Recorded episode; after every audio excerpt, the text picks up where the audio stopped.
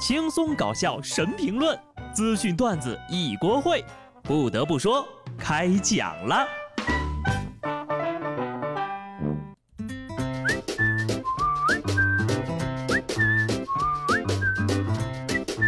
哈喽，听众朋友们，大家好，这里是有趣的。不得不说，我是机智的小布。今天呢是七月份的第一天啊，一转眼呐，这一年已经过去一半了。二零二零的下半年，你有目标了吗？我呢倒是要求不高哈，只希望不要大部分的时间都让我待在家里就行了。我之前一直以为啊自己是在生活中没有了自信，后来我才发现其实不是这样的，我只是没有钱。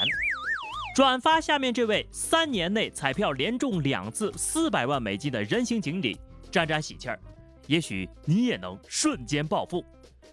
说美国密歇根州一男子呢中了四百万美元的彩票。值得一提的是，这位老哥呢三年前同样中过四百万美元的彩票，这已经是他第二次中奖了。好嘛，第一次觉得世界辜负了我，就是因为花了两块钱买的彩票没有中头奖。果然，经常中彩票的男孩运气不会太差呀。然而我连再来一瓶都不敢奢望。大家呢也别光顾着转发锦鲤啊，买彩票也得跟上，多一个渠道多一份希望。等我中了大奖呢，我就去去美国理个发。随着纽约进入复工的第二阶段，理发店关门一百多天之后呢，重新开业了。曼哈顿一家高档美发沙龙首席造型剪发师的标价为一千美元，目前呢已经有一千二百多人预约了。这家美发沙龙的 CEO 称呀，一千美元的收费呢，仅限首席发型师，普通的洗剪吹呀，价格也就一百六美元，一百六十美元，是一根儿一根儿的剪吗？千金一发呀！不好意思啊，你这个价格呢，我以为是直发，为了省事儿，我都把头发给剃光了，这一下就赚了一百六美元呢，厉害吧？要说美容美发这玩意儿吧，定价是非常的神奇。我理发呢，都是找我们小区里支摊的老大爷给理的，理一次才十块钱，也没什么差别呀。不说了，我要去找老大爷拜师学艺了。学成之后呢，就去美国开个理发店。现在每天早上醒来，我都在想啊，太累了，老子不干了。二十分钟之后，又像孙子一样急匆匆的去上班了。我就悔不当初呀，为什么就找不到一份钱多事儿少离家近的工作呢？这眼瞅着马上又要高考了啊！从谋生的角度来看，你们觉得学什么专业来钱儿快？哈，下面这个专业呀，我感觉可不是一般人能学得起的。日本首位忍者专业的硕士生毕业了，现年四十五岁的三桥元一毕业于日本三重大学。该大学在一八年的时候呢，创立了世界首个忍者及忍者学的硕士专业。在校学习期间呢，这些三桥同学呢一直进行忍术的训练，学习忍者的文化，并且自耕自种，自给自足。哎呀，我去，这研究生啊，会不会影分身？会不会用好火球？上任考试通过了吗？你说你要不会几个酷炫霸气的忍术，好意思说自己是忍者里面的研究生？不知道这老哥跟卡卡西谁厉害点哈？我个人觉得。忍者研究生学历没什么卵用，大家都知道呀，在忍者的世界里，下忍才是最强的忍者。我发现很多人都有一种错觉啊，说是日本人会忍术，中国人都会功夫。后面这个呀，真的是最近越来越多的实锤了哈。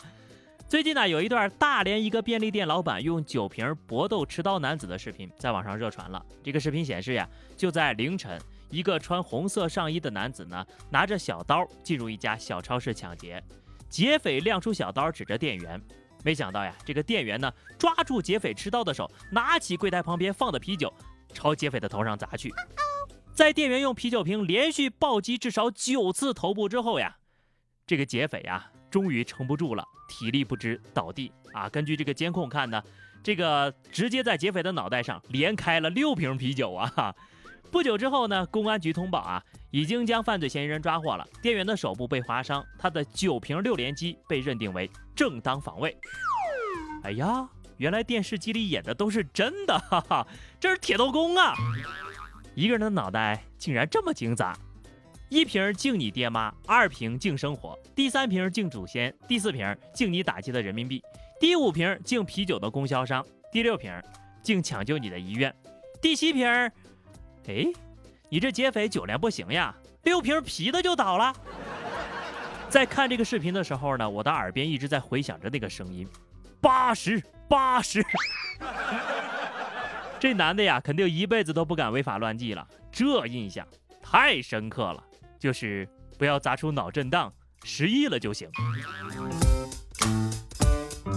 其实吧，近身对方还有刀是很危险的。不过这个 N 连击呢，非常的过瘾啊。说起来，下面这个小偷胆子也是非常的大。前两天，上海邓女士家里的空调不见了。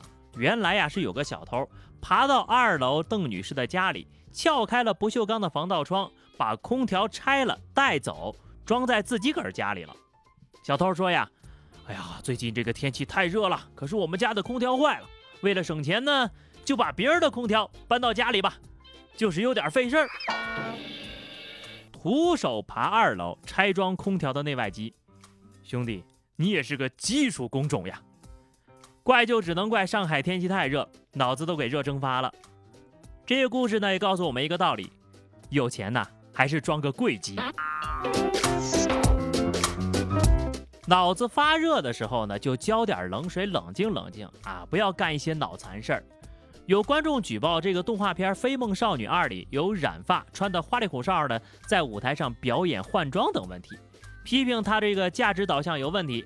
于此呢，湖南广电表示，制作公司是为了提高色彩的这个辨识度啊，才把人物的头发设计成不同的颜色，并不是提倡染发。频道目前呢已经停播了这个动画片了，并对问题进行了整改。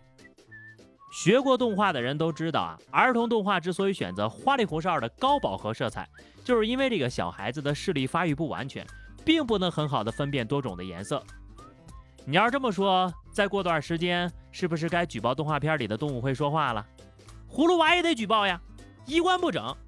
啊，那个哪吒也不行啊，穿露脐装。还有喜羊羊，他们都不穿衣服啊。那个懒羊羊更过分，头上还顶着大便。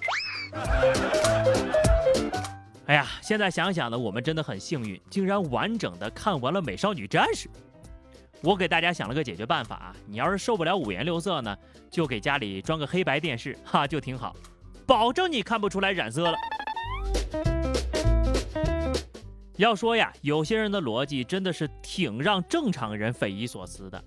山西太原有一位六十岁的网约车司机，因为不会说普通话，被乘客怒怼：“不会说普通话，出来跑什么？”乘客上车之后呀，网约车司机说了，路口有交警，怕被拍照贴罚单。乘客说呢，不关他的事儿，然后开始怒骂司机近十多分钟。中间呢，司机试图解释，但是被回怼了。这司机呀就不想载他了，俩人就矛盾升级了，发生了肢体冲突。司机被乘客殴打之后就报了警。这乘客不就是在耍无赖吗？不会说普通话怎么了啊？司机能把车开你脸上？而且你说的也不是普通话呀。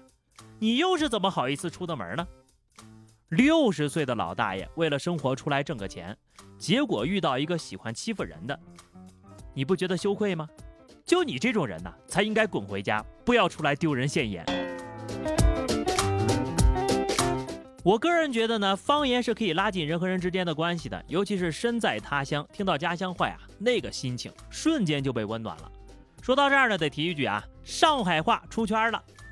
日本高校开设了上海话的课程呢，遭疯抢。其实早在零六年的时候，日本爱知大学就开设了上海话选修课，任课老师呢是上海人，用上海话、日语、汉语对照的形式教学。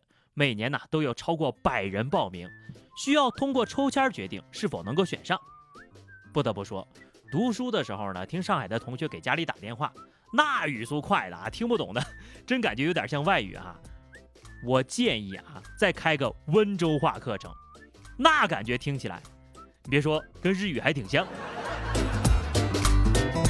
好的，那么以上就是本期节目的全部内容了。今天我们来聊个话题啊，你觉得在大学学哪个专业就是毕业之后啊，马上就特别有用啊，或者是说也可以聊聊你的专业，毕业之后能做些什么。